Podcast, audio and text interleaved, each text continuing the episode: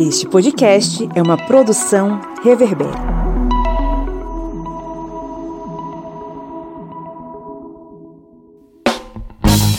Olá,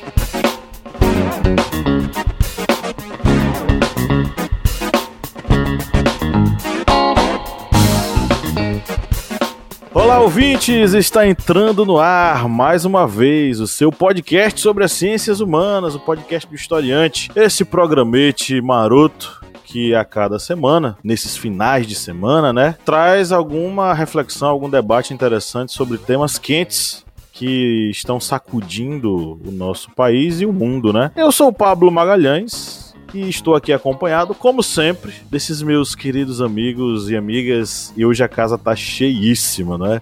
A gente tem a voz dela que vem lá de São Paulo né, para o mundo. Na verdade, ela vem de Santos para o mundo, mas está em São Paulo. Senhora Catiane Bispo. Olá, gente. Bom estar aqui com vocês novamente para falar de um tema tão interessante, tão importante como esse. Temos também a presença dela, que é a primeira dama do historiante e a brilhanta a nossa noite. Ela que vem com seus pontinhos de luz seus cristalzinhos, a senhora Lídia Verônica. Oi, oi, gente. É nós aqui de novo.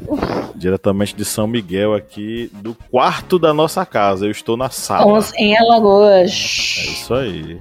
Na beira do rio São Miguel. O primeiro rio descoberto no Brasil. Se vocês não sabiam, saibam agora. São Miguel. Certeza. No, é isso. O primeiro rio descoberto no Brasil foi o rio São Miguel. Pessoal de Cachoeira diz o contrário. Não, não foi. foi o rio, o primeiro rio descoberto no Brasil. Temos também aqui a presença dele que odeia o calor e ama o frio, o senhor Felipe Monsanto. Bom dia, boa tarde, boa noite. Que bom falar aos ouvidinhos de vocês novamente. E da beira do Rio São Francisco, ele que construiu um soviete e busca lutar contra o fascismo e o capitalismo quando dá, né? Quando não dá, ele cuida dos seus filhinhos. O camarada Kleber Roberto. E aí, pessoal, beleza? É, treinando eles para lutar contra o fascismo, porque, meu Deus do céu, o negócio no Brasil parece que o fascismo é imortal, é imorrível. Você chegou lá na casa de Kleber, os meninos estão usando boina vermelha, as camisas do Che Guevara, essas coisas.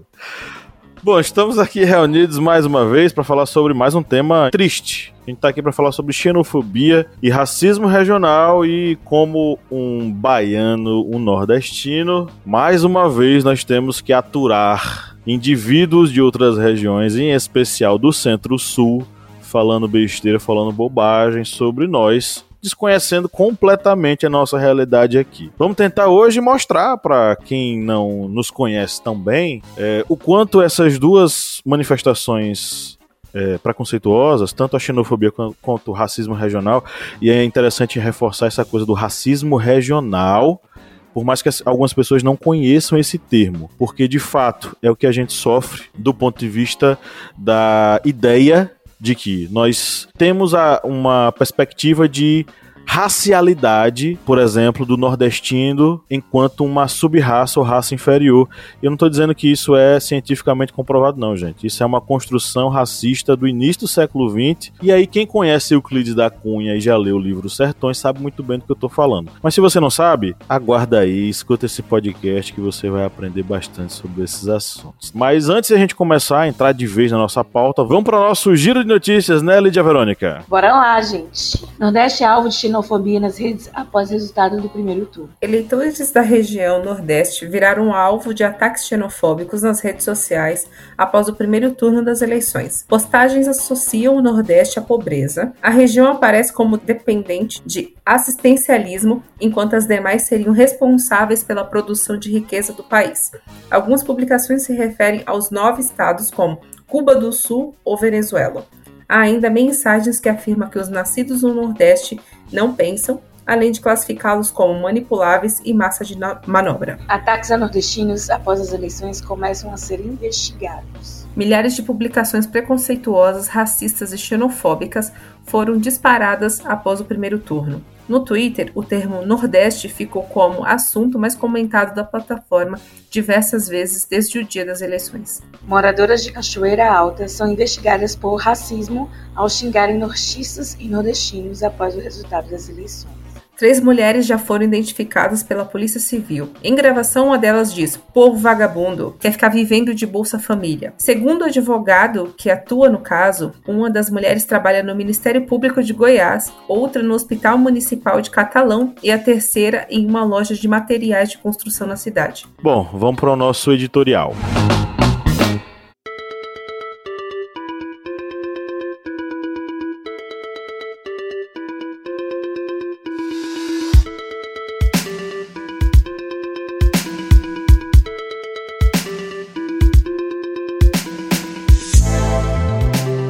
Quando eu tinha 7 anos de idade, eu e minha família embarcamos em uma das aventuras mais marcantes de nossas vidas. Saímos do interior da Bahia, da pequena cidade de Uauá, no sertão do São Francisco, em direção à megalópole mais importante do país, São Paulo. Naquela época, eu pouco ou quase nada compreendia sobre o que estava acontecendo, muito menos dimensionava como aquela mudança seria extremamente significativa para nós. Fomos para o subúrbio paulistano, na cidade de Tiradentes, Zona Leste, local de nordestinos e negros na periferia.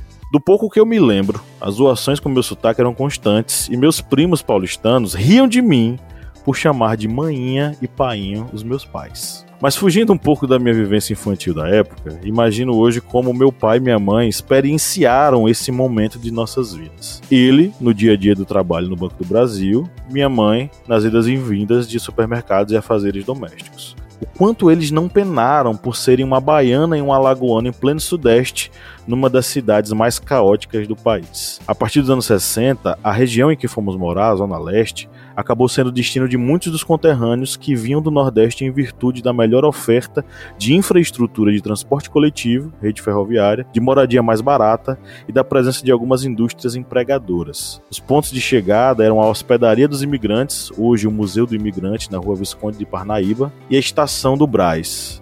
Alguns ficavam em pensões em casa de amigos, de parentes, e outros ficavam expostos aos atravessadores que da própria estação do Braz os conduziam para subempregos e trabalhos braçais. Entre a década de 70 e 90, a Praça Silvio Romero, no Tatuapé, ficou conhecida como ponto de encontro dos nordestinos. O lugar era uma extensa rede de comunicação entre o sertão baiano e a cidade de São Paulo, para a troca de bens entre os que chegavam e os que iam para seus estados de origem. Os que voltavam levavam objetos que simbolizavam sucesso migratório, eletroeletrônicos, por exemplo. E os que vinham traziam produtos típicos de suas terras, doces, compotas, frutas e outros alimentos. Cartas chegavam e iam também com notícias de cada lugar. Sobre os ombros desses nordestinos, o progresso foi construído no sul e no sudeste. Contudo, mesmo assim, o racismo regional, que chamamos de um modo geral de xenofobia, tem como alvo principal nós, pessoas nascidas e crescidas na região nordestina. A cada eleição presidencial, por exemplo, são costumeiras as reações preconceituosas com cidadãos e cidadãs nordestinos e nordestinas que eventualmente escolhem as candidaturas progressistas e trabalhistas. Burros,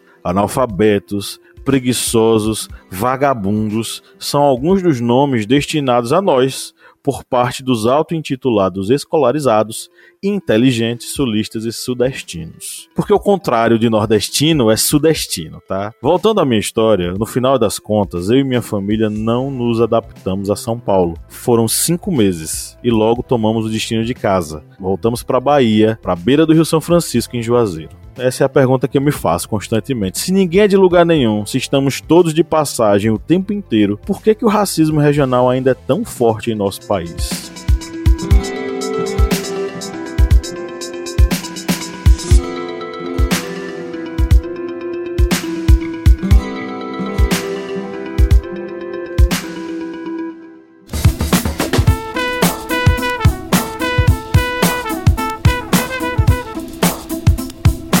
Bom, quem curte e acompanha o historiante pode nos ajudar a manter o projeto, não é mesmo, seu Kleber? Isso mesmo. Você pode ajudar o historiante de uma forma bem fácil. E faz como? Vai lá no nosso Apoia-se.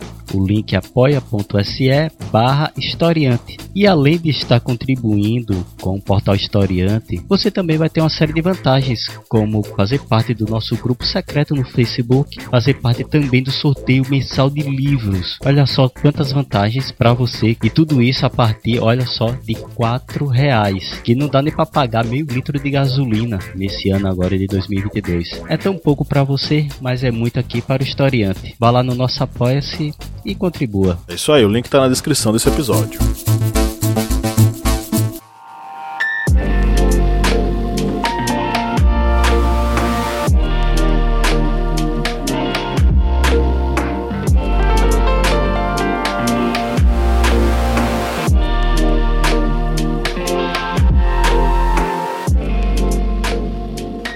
É por causa dessa questão do digamos, do espírito de a superioridade de uma determinada região contra outra. Isso, infelizmente, é algo que vem se perpetuando, porque sabemos que a, o Nordeste não é algo que existiu desde, digamos, do período colonial. O Nordeste é uma construção mais recente, é uma construção mais próxima dos início do século XX, ou seja, que começou-se a construir a ideia de uma região chamada Nordeste. Antes era tudo de norte, era tudo uma região norte, ou seja, a partir do momento em que se constrói essa região, acaba se construindo uma ideia de uma região que é, digamos, pobre, é uma região que tem sua construção a ideia de seca constante, de retirantes, de pessoas sofridas, ou seja, eu acho que a partir da própria construção da ideia de Nordeste já se começa a construir a ideia de um povo sofrido. E a partir desse ponto de construção de um povo sofrido é que começa a se a insinuar o preconceito, porque vai ser aquele preconceito contra aquele povo, ah, o povo que sofre, que recebe o Bolsa Família, recebe o Bolsa Esmola e por isso é manipulável. Porque esse preconceito contra nordestinos não é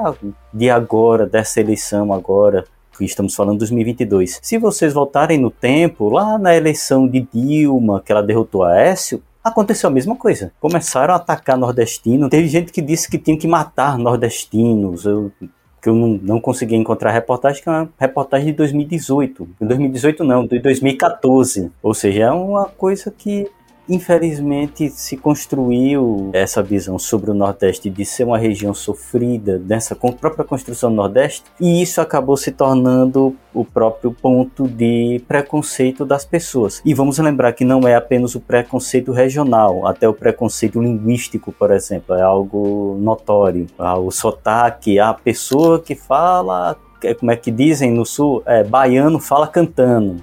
Eu acho que vocês já ouviram esse dizer de, de, de, alguém do sul. Ah, vocês falam bonito, vocês parecem que falam cantando, vocês engolem palavras. Isso faz parte do, do preconceito linguístico, que também faz parte aí da xenofobia é, de uma região para outra. Mas aí repasso a palavra para vocês, porque é um tema longo. Se for, vai aqui quatro horas de podcast. Tem uma questão muito que a gente olha para até no, na, no editorial que o Pablo estava falando e até no que o Kleber falou, por ser uma região mais industrializada e por trazer pessoas em busca de uma melhor oportunidade, de buscar um emprego melhor, uma qualidade de vida melhor, alguma coisa assim, existe muito essa questão do preconceito que a gente vê com, a, com os movimentos migratórios. Ah, ó, o cara tá vindo para cá para poder roubar o meu emprego, para poder trazer, é, para tirar de mim a oportunidade que eu tenho aqui. Ele quer tomar o meu lugar, ele não tem, ele não tem lá, mas ele quer vir para cá, ele quer ser daqui.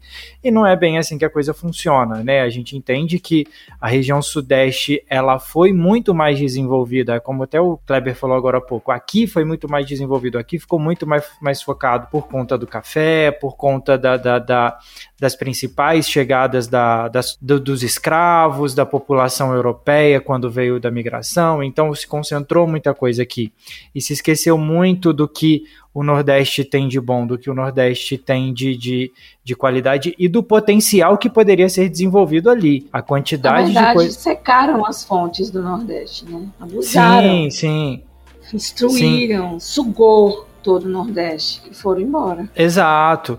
Então, assim, é, a gente vê a gente fala muito da questão da, da de países que têm, têm movimentos migratórios, como o pessoal da Venezuela vem para o Brasil, enfim, mas a gente precisa muito olhar isso também, o preconceito que existe com a população nordestina quando vem para o Sudeste, quando, quando vinha para o Sudeste na busca de melhores oportunidades. É, eu gosto de fazer um comparativo, porque eu já morei fora do país. Fora do país, brasileiro é todo mundo um povo só. Né? Fora do país, todo mundo latino. É, é, é isso. Exatamente. É todo mundo é visto como uma coisa só, né? E eu gosto de dizer que o brasileiro para o mundo é o nordestino para o sulista, porque os trabalhos braçais, a migração que rouba, o fluxo migratório que rouba os empregos dos estrangeiros, sabe? E a discriminação que o brasileiro sofre fora do país é muito parecida com o que o nordestino sofre com o sul e sudeste. É uma comparação que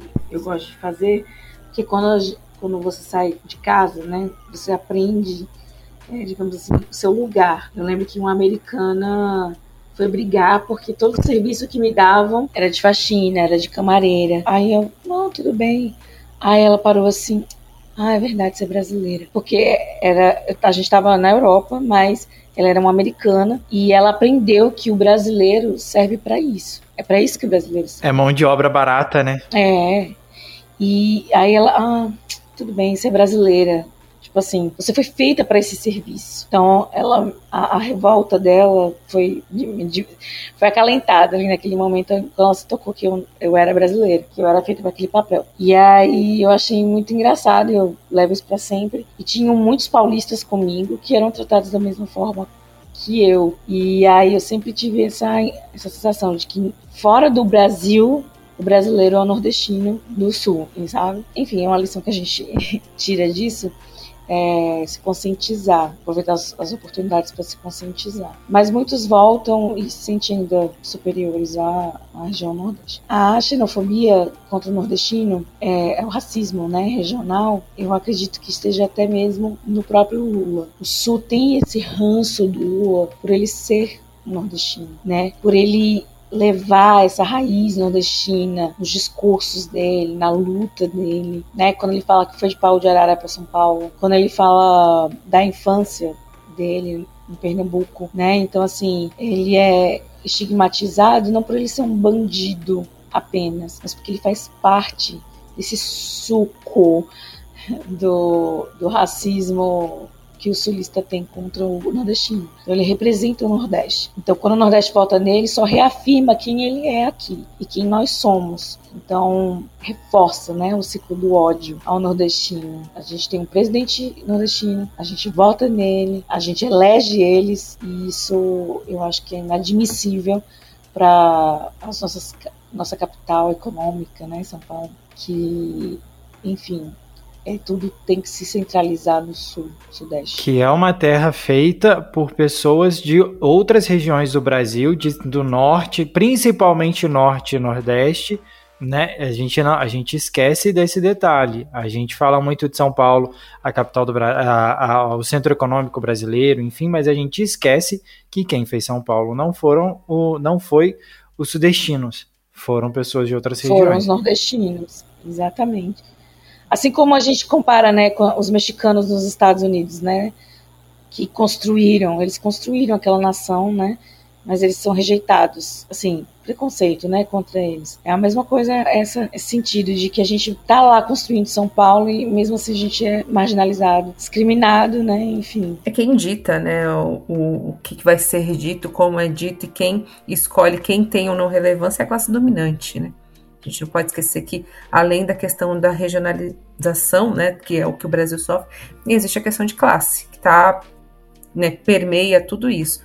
Então, o discurso do, do de quem está no Sudeste, por mais que seja um trabalhador proletariado, assim como você, né, que foi o caso que a, que a Lídia trouxe aqui para gente, essa pessoa ela não acha que ela está no mesmo patamar que você. É aquela questão de classificar o ser humano que importa ou não, né? Que a gente até brinca nas RIs que existe um mapa do quão vai ser o desastre que vai acontecer. No Brasil também é assim. Então, assim, se acontecer na América, nos Estados Unidos ou na, na Europa, meu Deus, é um desastre. A gente precisa parar tudo para acompanhar. Agora, se acontecer na Latinoamérica, talvez a relevância pode ser alta, dependendo do que for. Então, acho que no Brasil a gente tem muito essa retórica também, né? Tanto é que, que o Lula te, foi essa quebra mesmo de de, de, de paradigma até para presidenciável, né? É o, o, o, Lula foi um presidente, né, já pós ditadura militar, ficou dois pleitos. Depois veio a Dilma, que é de Minas Gerais, e aí é, é sempre aquela cobrança, né? Aquela, aquela mensagem de não, tudo bem, já fez, fizeram o que tinham que fazer, agora vamos voltar à nossa retórica aqui da, da, da, da região que tem mais predominância, Vamos voltar a, a, colocar alguém que fale a nossa linguagem. Então, quando o Nordeste traz um, um, um é, um, é, uma chamada mesmo, é um, um apelo muito mais de intervenção do Estado, um Estado mais atuante, que faça, que olhe essa, essa população mais empobrecida.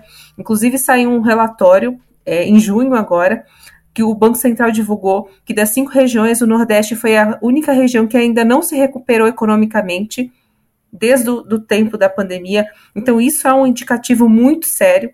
Né? A gente viu também os dados que né, referente à questão do, do, da, do mapa da fome. O Nordeste tem hoje, estima-se, né, Oxfam Brasil divulgou um dado que é 21% da população do país vive no Nordeste e 12 milhões de pessoas passam fome. No Norte é 25% e quase 5 milhões passam fome. Então são duas regiões que tiveram mais votos no Lula, obviamente, porque precisam de mais Estado. Né, eu gosto da frase do Murrica que diz que quem tem a barriga cheia sempre acha que se gasta muito em políticas sociais justamente por isso, né? Então, quando a gente vê esse, esse tipo de, de comentário, né, os comentários que não é a primeira vez que, que, a, que a gente, infelizmente, é bombardeado, mas com as redes sociais isso, os lixos é, aparecem muito mais rapidamente. Então, não é, é, é só o reflexo de um pensamento de classes dominantes, às vezes nem tão dominantes, mas que se apropriam de discursos dessas classes para falar que, que nordestino, o nortista, principalmente o nordestino, né, o, o, o é o que tá, veio aqui para servir, né? Que o papel é muito é, claro aqui, né? Se eu, não vou dizer aqui porque não dá para é, a gente colocar tudo num balde só, né? Porque existem pessoas que são sim que descendem de nordestinos e tem pessoas que também não, mas tem muito respeito pelo nordestino. É muito mais o discurso da classe dominante e que acha mesmo que existe uma inferiorização por região, pelo modo de falar, como foi que o Kleber disse. É, pela questão da pobreza, né, por é, é, razões econômicas, né, e é muito notório que é, o nordestino, né, as pessoas que saem do Nordeste, a gente teve um bate-papo aqui antes, mas quem sai do Nordeste sempre traz consigo as raízes daquele local, de como é, então eles se agrupam, se ajudam, se misturam, e isso incomoda muita gente, né, seja pelas músicas também que são marginalizadas, né, que é o, que é o forró que hoje está muito mais popularizado, né, que é o piseiro, é, o axé, que acabou sendo glamour. É, o axé de verdade, tá, Pablo? que achou sendo. acabou sendo glamourizado, né? Que hoje se paga muito caro por um abadá, mas que ainda assim é de uma elite. Você vê que eles conseguem glamourizar até isso, para que fique muito claro de que é uma casta específica.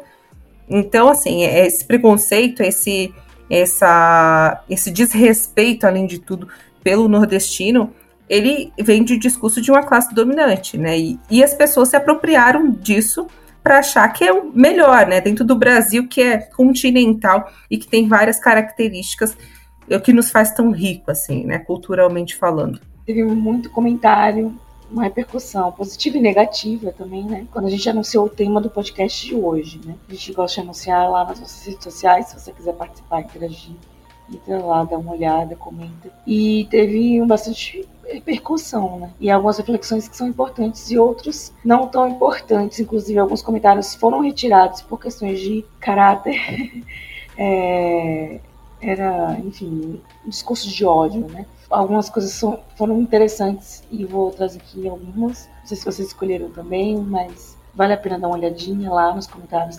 A galera arrasou. Aqui, trechos e textos mus Toda política que se pretende nacionalista é, por excelência, xenofóbica. E eu achei interessante porque, né, é, nesse justamente isso é isso que você está falando sobre essa questão do sentimento de nacionalismo, né, de se sentir superior, uma nação superior e acabar oprimindo aqueles que não entram, não se encaixam no padrão superior, né? Então, assim, esse discurso nacionalista, ele é excludente, né? Ele exclui as minorias e cria uma falsa hegemonia que na verdade é dominante. Então, eu achei bem pertinente e importante esse comentário. É, o Flávio também falou, né, que nosso ouvinte, nosso apoiador, nosso querido apoiador Flávio Santos, ele falou é o resultado da falta de projeto de nação e, sobretudo, de integração dos povos, desde a independência passando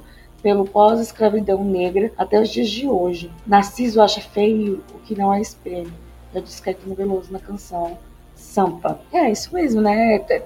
A, a xenofobia ela, ela corre todo um vem de todo um, contexto histórico, né? Essa xenofobia, como no comentário é, que a gente postou, ela não é de agora, ela também não é momentânea. Concordamos com o Flávio. A gente precisa, é, antes de. Porque essa coisa do racismo regional, ela é, é fundamental para a gente entender como essas desigualdades regionais existem. Racismo regional está dentro da, por exemplo, do racismo de classe que o Gessé fala. Porque o racismo regional, dentro do racismo de classe, é um racismo direcionado a pessoas tidas como inferiores e geralmente oriundas de classes trabalhadoras. Nós estamos falando dos nordestinos, em sua grande esmagadora maioria durante diversos anos e décadas da história do Brasil. O Nordeste, inclusive, a gente precisa entender que ele é uma invenção.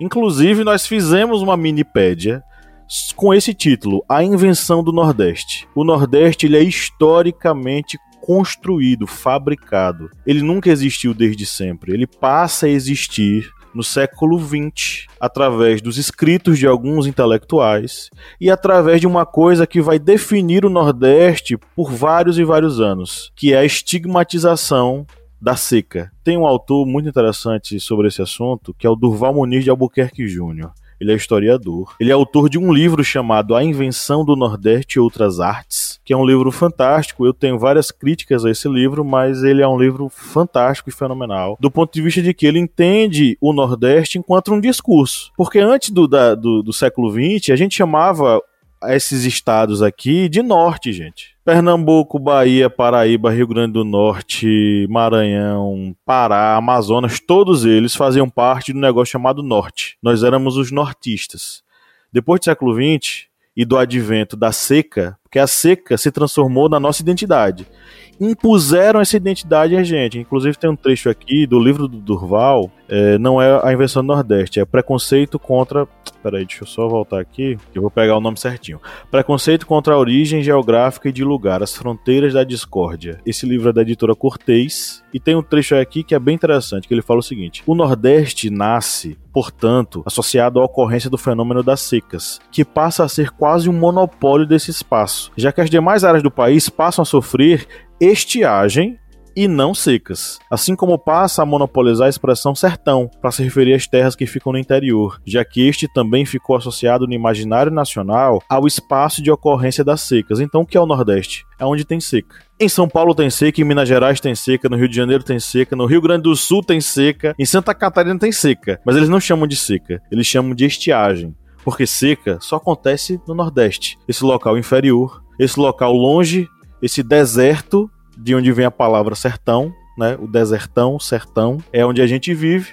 É longe, feio, mal acabado, seco, é uma desgraça. Se constrói aí o estigma do nordestino enquanto esse indivíduo que é uma subraça, muito associado, por exemplo, ao que o Euclides da Cunha escreveu em Sertões. Em Os Sertões, o que somos nós? Nós somos uma subraça para Euclides da Cunha. Euclides da Cunha começa dizendo: o sertanejo é antes de tudo um forte. Vocês já ouviram essa expressão? O sertanejo é antes de tudo um forte. Mas o pessoal esquece de ler o resto do parágrafo. Só lê o início do parágrafo. O resto do parágrafo é Euclides da Cunha destruindo a gente. Destruindo. É antes de tudo forte mas é preguiçoso, é feio, é mal acabado, é uma subraça, é uma subespécie. Ele continua destruindo a gente, a gente parágrafo inteiro. Sabe? Então, assim, existe uma construção no Nordeste que começou dessa forma, mas que também tem o seu polo oposto. Ou seja, o Nordeste é um local de. Como é que eu posso dizer?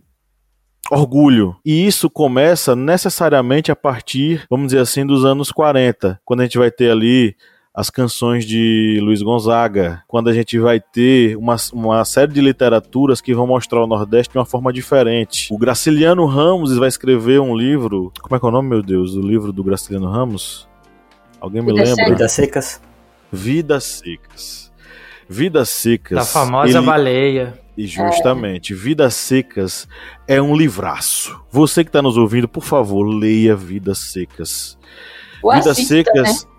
Tem um musical. assista. Vidas Secas é uma representação nua e crua do Nordeste, do sertão nordestino. Só que ele escapa dessa realidade nua e crua a partir do momento em que ele transcende ao imaginário. Ele tenta, ele, o, o Graciliano Ramos fala sobre os sonhos de baleia. A cachorra sonha, a cachorra sonha que está corre- correndo e caçando preás. O pai da família, ele não é apenas aquele cara duro do e cru do sertão, mas ele é um cara que também tem desejos, anseios, ele tem emoção. Então, Graciliano Ramos mostra e escreve como é que o sertanejo sente.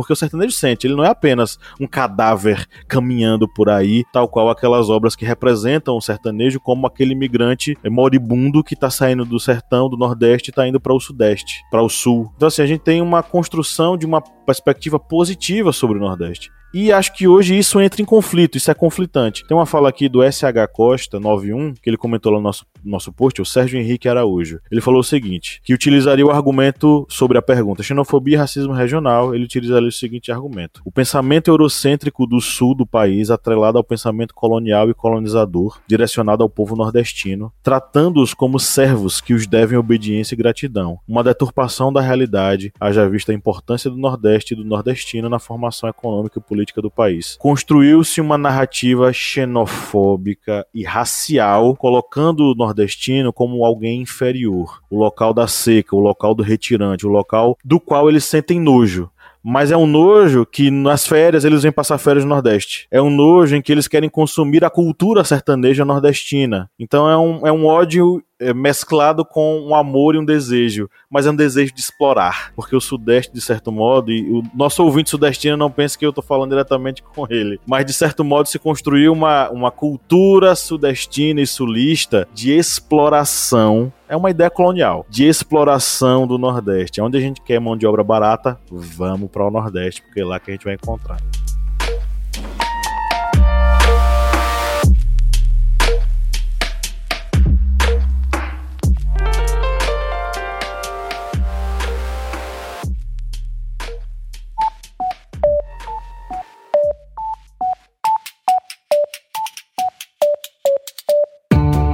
Me diga uma coisa, Lídia Verônica, qual é o melhor lugar para ouvir podcasts? O melhor lugar para ouvir podcast, para mim, é na cama. Mas para todo mundo, é o Orelo. Com certeza. Além de tudo, o Orelo nos remunera. Cada clique seu ajuda o nosso projeto a crescer. Então quer dizer que só de a pessoa ouvir, dar o play lá nos episódios, isso já nos ajuda? Nem precisa a pessoa pagar? Exatamente. Se você não pode ou não tem interesse em ser um apoiador, mas acha o nosso projeto legal, vai lá no Orelo e dá essa força pra gente.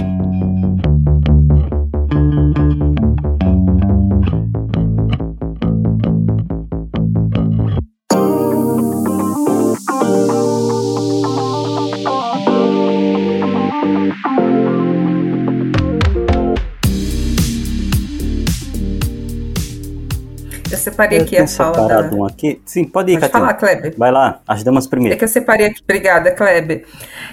Não, eu vou deixar, Kleber, você falar que você tá diga, você já, já foi roubado uma vez. Espero que não seja essa. É, eu separei aqui no, no roteiro, achei bem interessante e eu comecei a é, esboçar um pouquinho sobre esse pensamento, que foi da M. Fátima Simões, 2007. E ela trouxe uma, uma questão bem interessante que ela falou que a xenofobia como expressão da opressão econômica. É, as relações escusas entre as elites locais e os interesses econômicos dos setores dominantes, que foi muito daquilo que eu falei sobre quem é que dita o, o, a narrativa, né, de quem é o quem é relevante ou não e que ponto, né, é, o desrespeito às, às culturas locais e as suas manifestações e o empobrecimento da sociedade do Brasil. Então, a, a questão da, da, do poder econômico das classes é muito, muito importante, principalmente nesse sentido, justamente por quê? Porque são pessoas. É, a visão, estou falando que como, como a questão é de, de superioridade, né? Quando se olha para o nordestino ou para o nortista. Não, não há um, um, mesmo que eu seja turista esteja no Nordeste, o meu olhar não é de, de, de, igualdade, o meu olhar é de superioridade, porque lá estão para me servir, então é diferente.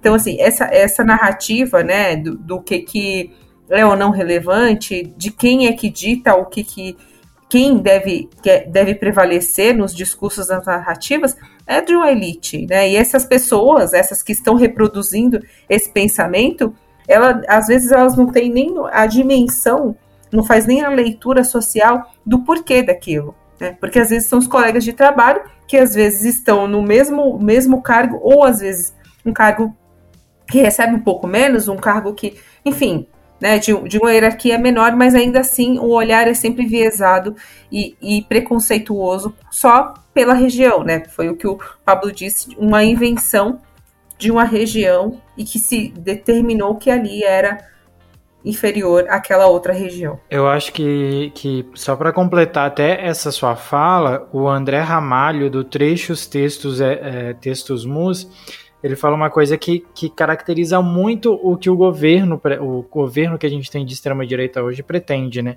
Que ele coloca toda política que se pretende nacionalista é por excelência xenofóbica.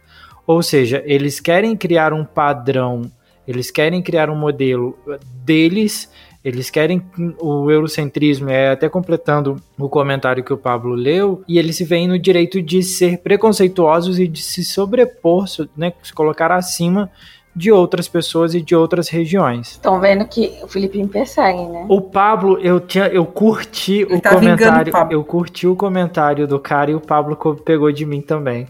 Aí eu fui escolher outro, a, a Kate foi lá e pegou. Gente. Eu tenho separado aqui até um comentário. Eu acho que esse aqui não vai ser roubado.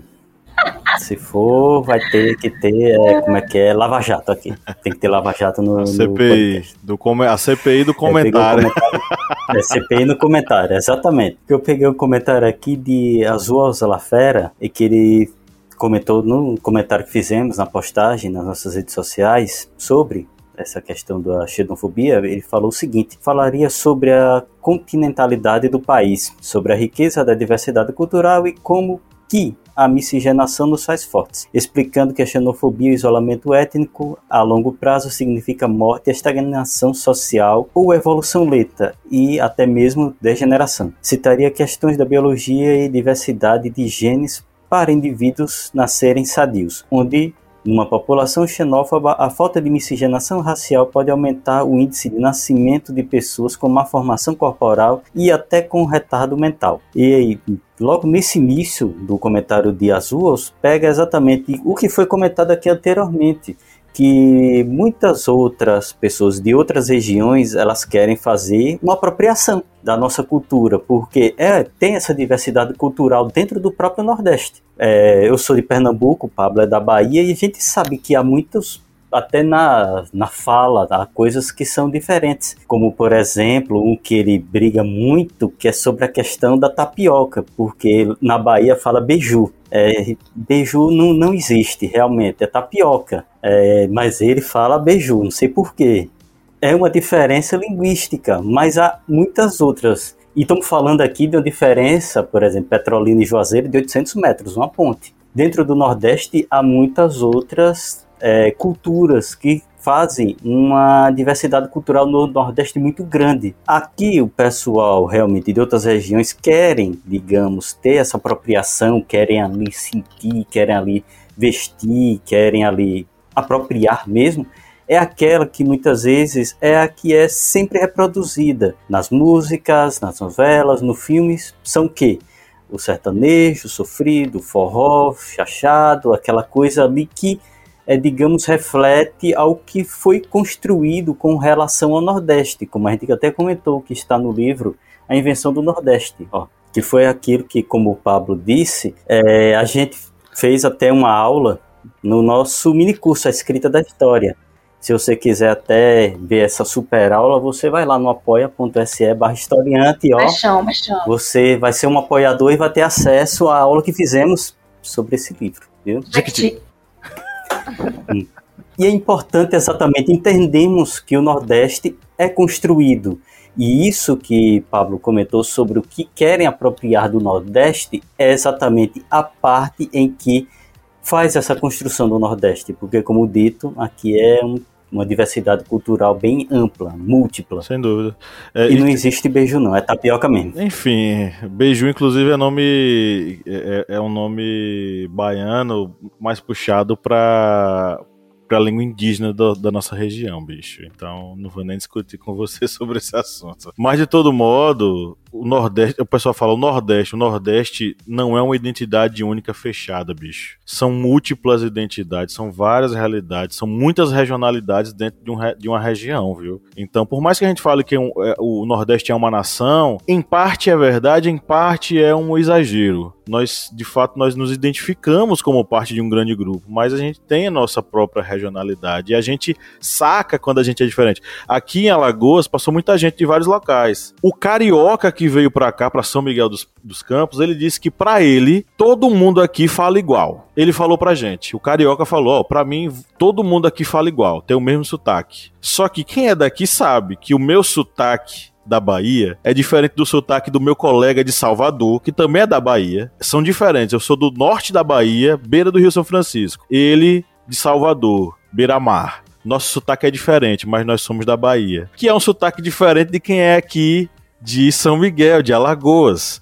O pessoal de, daqui de Alagoas fala o palavras com N, eles falam NH. Por exemplo, não não é não, é nhão. Isso é recorrente. O oito não é oito, é oito. É o TX. Entendeu? Então é diferente o jeito deles falarem aqui. Que é diferente do jeito de um pernambucano falar, de um recifense falar. E que é diferente do jeito de Kleber falar, que é de Petrolina, que é do outro oposto de Petrolina. Então, assim, dentro do Nordeste, gente, existe uma diversidade tão absurda, tão absurda, que falar de uma identidade única nordestina é, é um erro muito grande, sabe? Mas, como a gente é olhado de fora para dentro, a gente é visto de uma forma homogênea, sabe? E isso é preconceito, isso é racismo regional. Para amarrar, para encerrar, vocês estão pegando aí essa onda xenofóbica pós eleições. É, o que é que vocês esperam nos próximos dias dessa nossa, desse nosso dilema eleitoral político com esse caldo do racismo regional? Eu acredito que pode ajudar, né? Pode servir como um alerta, porque o exemplo arrasta. Não é de hoje que isso acontece, mas o nosso presidente ele deu voz a esses idiotas na internet, como diria Humberto Eco.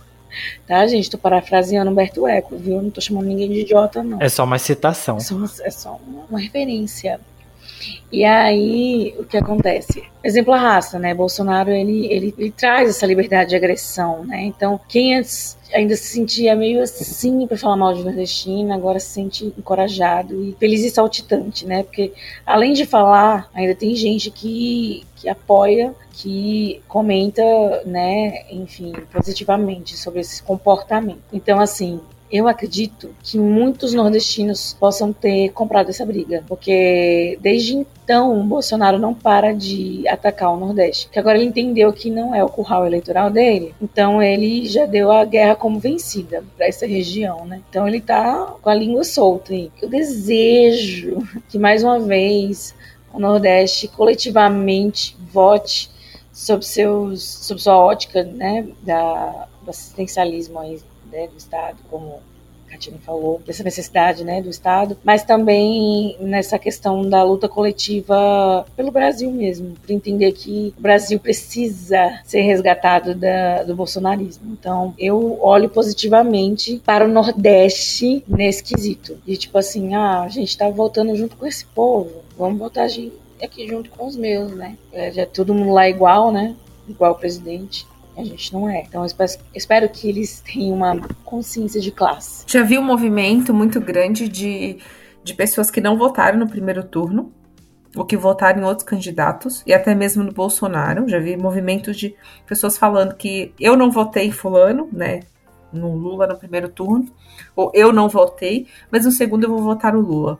Né, e já vi pessoas, inclusive, acho que o TikTok é um do, uma das redes sociais mais vivas, assim, né? Então, é, vê, se vê muitas lives, principalmente de bolsonaristas, mas se acompanha muitos vídeos de pessoas fazendo live e comentando sobre esse, né, pensa que foram três dias as eleições, né, assim, três dias não, gente, desculpa, quatro, quatro dias as eleições. E, e, já se vê o movimento de minha mãe não votou, mas eu faço questão de ir lá buscar minha mãe minha avó para votar junto comigo e vai ser Lula.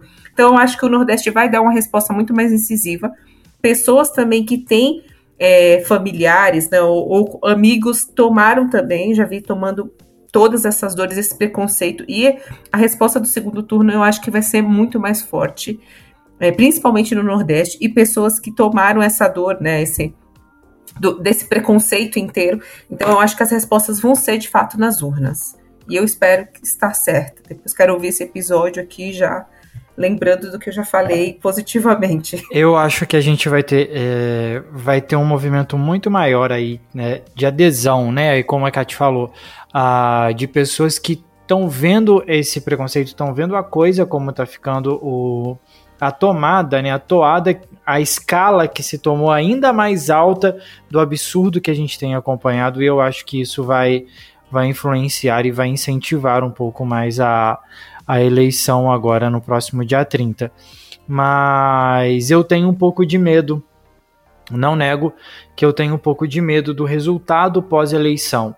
Uh, quanto a isso e quanto ao, aos ataques que pode se agravar ainda mais ao Nordeste, à população do Nordeste, é, com essa não é, não é autorização, me fugiu, com essa com essa licença para o preconceito, como a gente tem visto, né, na, na, na nos licença para odiar. É, licença para odiar, sabe? Igual existe preconceito com, com, com, com a raça negra, com, com, com as pessoas negras, com os LGBTs, enfim. Então, assim, tem uma licença aí para o ódio, sabe? Eu tenho um pouco de medo após as eleições, a proporção que isso pode tomar. Eu acho que nos próximos dias a gente vê até um, algo que eu percebi que acho que deve ser das próprias redes aí de xenofobia, que eles deram uma acalmada, deram uma parada mas é tipo aquele que pego até a fala de Felipe, é algo que a gente fica com a orelha em pé porque sabe que depois de passar desse período, com o resultado, a gente sabe que o ódio vai vir, vai vir com muito mais intensidade, principalmente porque sabemos que não vai ter mais eleição, não vai ter mais a questão de é, agradar alguém, uma pessoa ou outra, e aí vai ocorrer todo aquele discurso de ódio e ainda mais inflamado, que é algo mais triste, que é algo que pode resultar realmente em distanciamento de pessoas, em distanciamento até, digamos, de. não seria de falas, mas é de conversações, porque a gente sabe que, infelizmente, devido a essa esse extremismo que está ocorrendo, principalmente da extrema direita, que faz esse, esse discurso de ódio o tempo todo, isso faz com que haja esse, essa ideia inflamada de que ou está comigo ou tem que ser destruído. E isso vai acabar resultando nessa manutenção da xenofobia pós período eleitoral, porque a gente sabe que aqui no Nordeste, Bolsonaro e fascistas não se criam. Só, só complementando até isso que o Kleber estava falando, e eu acho que principalmente com a vitória do Lula. Eu acho que com a vitória do Lula a coisa tende a, a se potencializar ainda mais, porque vai ser um aquele período de terra de ninguém, do governo ali de transição, alguma coisa assim.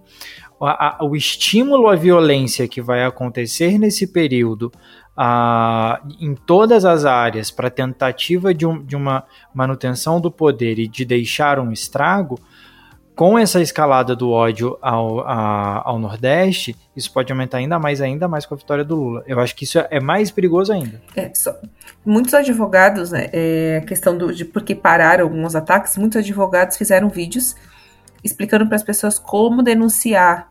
Né? Você pode fazer a representação para o Ministério Público. Então, muitos advogados fizeram né, vários vídeos circulando já ensinando as pessoas a fazerem a denúncia diretamente da página. E essa pessoa que fez essa declaração pode responder judicialmente por isso. Então, acho que houve um movimento também, é, é houve o, o, o, a autorização ao ódio, mas em contraponto, né, como foi esses três, quatro anos quase de governo Bolsonaro, houve a oposição também, né? Então, também deu tom e inibiu para dizer a internet não é um local sem lei, você não pode falar o que você quiser aqui.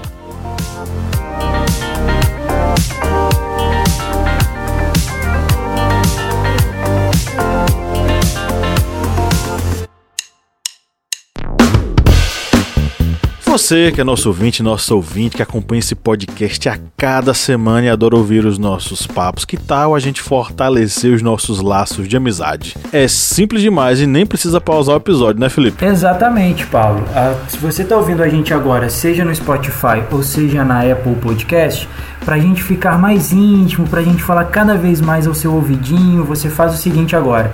Enquanto está ouvindo a gente, vai lá, avalie a gente no seu aplicativo de áudio vai lá no Spotify, dá cinco estrelas pra gente. Vai lá no Apple Podcasts, dá cinco estrelas pra gente. Isso fortalece o nosso relacionamento e você fica cada vez mais perto da gente. Faz isso pra gente, dá essa moral lá agora.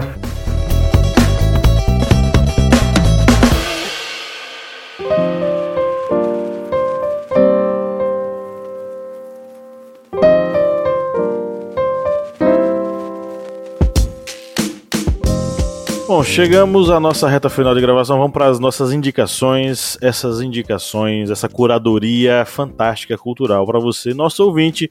É um oferecimento aos nossos apoiadores, né, Kleber Roberto? Quem vai receber o nosso abraço hoje? Vamos oferecer essa parte aqui de indicações para os seguintes apoiadores que acreditam aqui no Portal Historiante para vocês que vão ser citados aqui e para todos os outros que acreditam no historiante, sintam-se aqui abraçados e com várias obrigados. Então vamos oferecer aqui esta área de indicações aqui para os, os, apoiadores e as apoiadoras Juliana Rodrigues Alves, Núbia Cristina dos Santos e Cleiton Andrade Paiva. Se citam aqui abraçados e com vários obrigados. E eu vou ser o primeiro a indicar porque eu tô com câmera nova e. Mande aí e as, agora as indicações. E acabou. Kleber Roberto tá em 4K.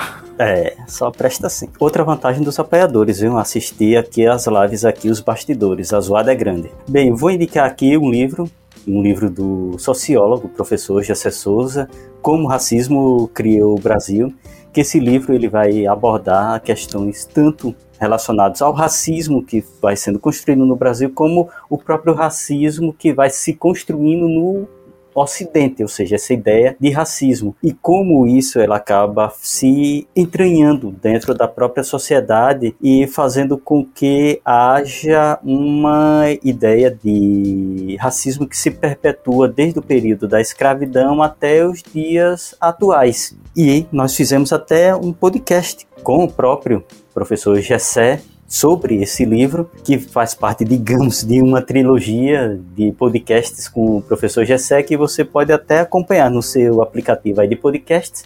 E se o possível, único lá podcast que tem uma trilogia de episódios com Gessé, o historiante, tá? Isso mesmo. E você acompanha lá na Aurelo, porque além de ser um aplicativo fácil de se utilizar, a cada play, a cada ouvidinha que você dá lá na Aurelo, a Aurelo ela faz uma pequena contribuição para a historiante. Você não vai pagar nada. Isso aí é a Aurelo que vai fazer esse repasse para o historiante. Ou seja, você vai ter aí uma maratona de Gessé Souza e ainda vai estar tá ajudando o historiante. E aqui como músicas, eu vou indicar uma música da banda Tosado, que é a música Repente Envenenado, e vou indicar também outra uma música do Devotos do Ódio, que é Eu Tenho Pressa, que essas do é, Devotos do Ódio e Tosado são bandas que são de Pernambuco. Tosado ele até encerrou as atividades, mas aí não custa nada você ir atrás desses dois sons. Devotos do Ódio, Eu Tenho Pressa e Tosado, Repente Envenenado. Daqui vou anotando também, Kleber historiante é outro patamar, não é verdade? Eu vou, vou emendar aqui, fazer aqui as minhas sugestões também. É, vou deixar de dica um filme, que é o Alto da Compadecida, de, do grandíssimo Ariano Suassuna. Está disponível no YouTube também, quem, quem tiver interesse em assistir. É, e aí eu vou fazer um, um, convite, não deixei uma obra em si, mas um convite a que vocês prestigiem a leitura de cordel também, né? Que é leitura de cordel é, é conta várias histórias de modo bem irreverente, enfim, do cotidiano, e fala de amores, de desavenças, de, enfim, é muito divertido.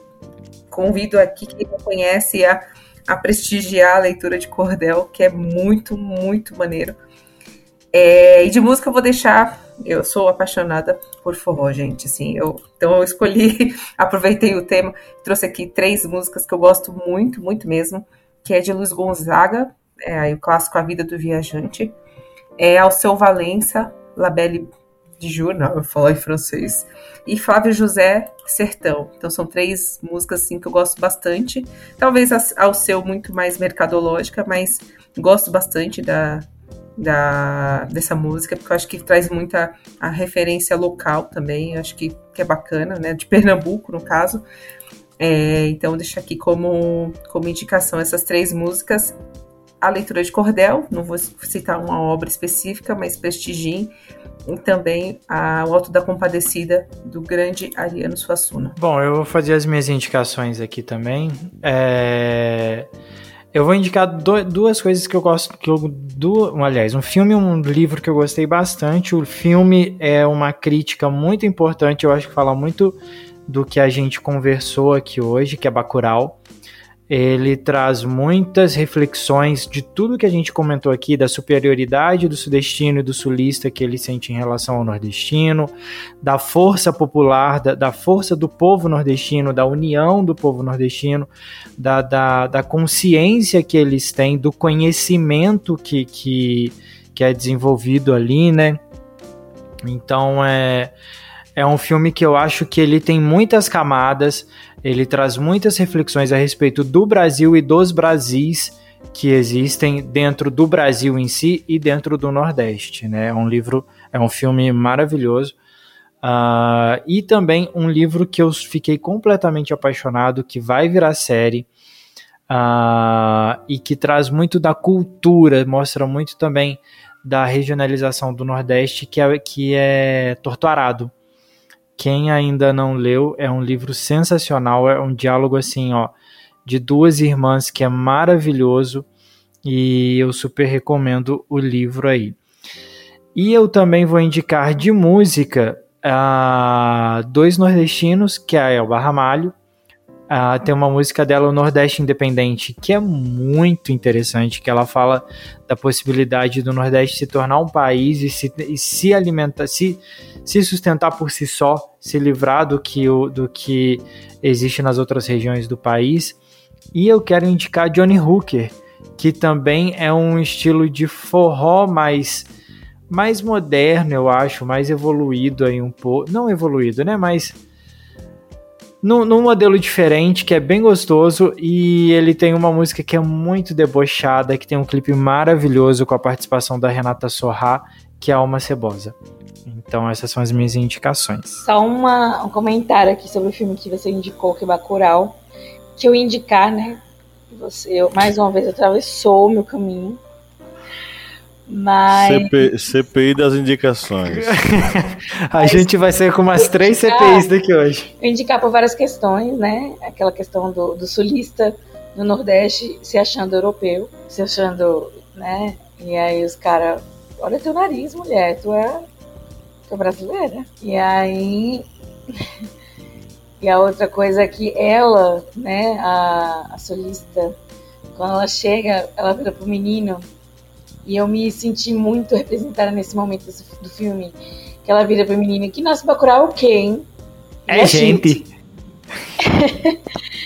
Porque quando eu cheguei em São Paulo, era essa pergunta.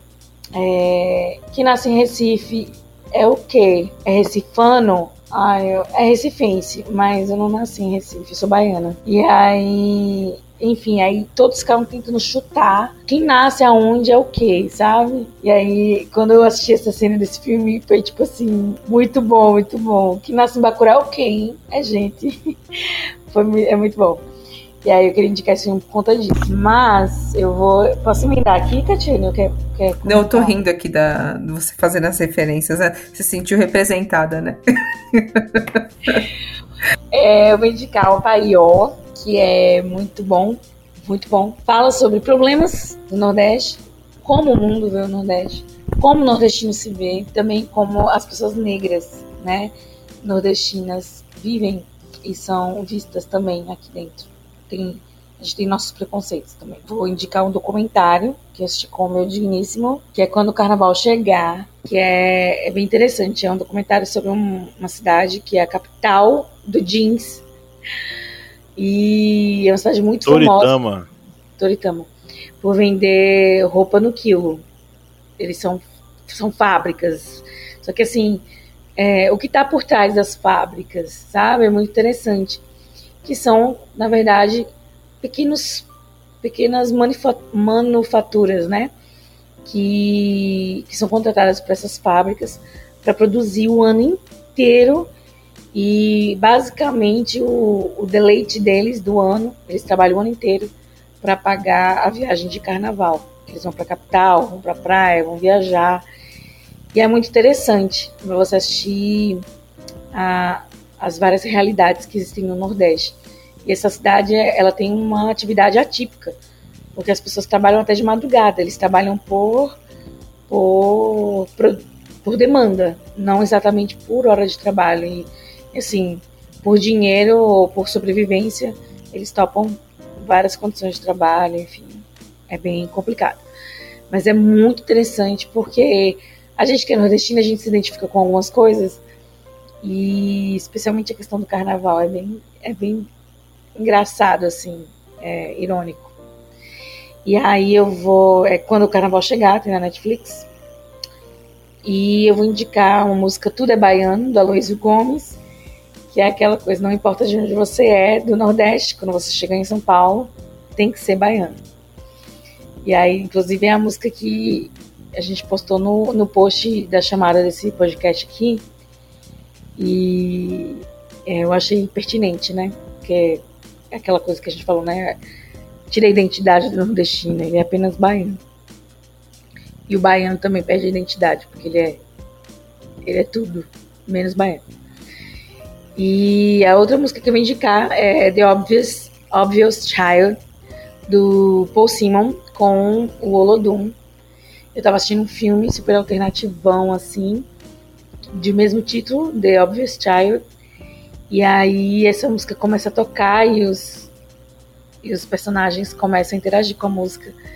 E é muito gostoso de ouvir. O do tocando assim, tá, tá, tá, tá, tá, tá, E inesperadamente, assim, uma música americana, tal, pá, uma orquestrona. E de repente entra o Odum arregaçando. E aí até os personagens se entregam nesse momento, é muito legal. Então, fica aí a indicação The Obvious Child do Simon do, Sim, do Paul Simon.